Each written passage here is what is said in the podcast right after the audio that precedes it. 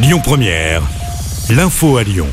Bonsoir à tous. Dans l'actualité ce mardi, cette double vigilance pour euh, le Rhône. Notre département est en orange pour un épisode de canicule et pour les orages. Météo France prévoit des orages violents accompagnés de grêles et de fortes rafales de vent. Prudence dans vos déplacements.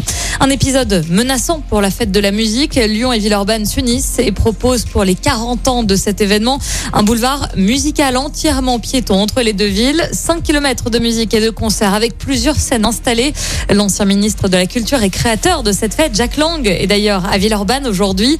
Le programme complet des festivités est à retrouver sur notre application. Notez également que les métros lyonnais seront accessibles jusqu'à 2 heures du matin.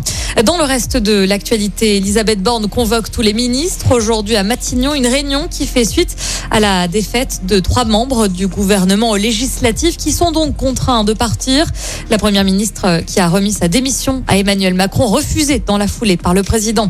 Le chef de l'État de son côté convie les forces politiques de l'Assemblée aujourd'hui et demain à l'Élysée. Le but est de constituer un groupe à la suite de ces élections législatives.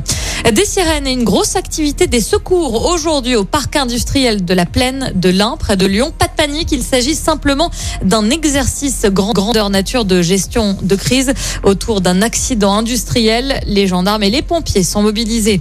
On termine avec un mot de basket. Les Villeurbanais devront absolument gagner demain soir à Monaco.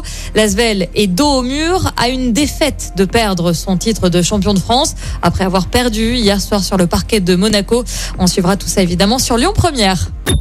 Écoutez votre radio Lyon Première en direct sur l'application Lyon Première, lyonpremière.fr et bien sûr à Lyon sur 90.2 FM et en DAB+.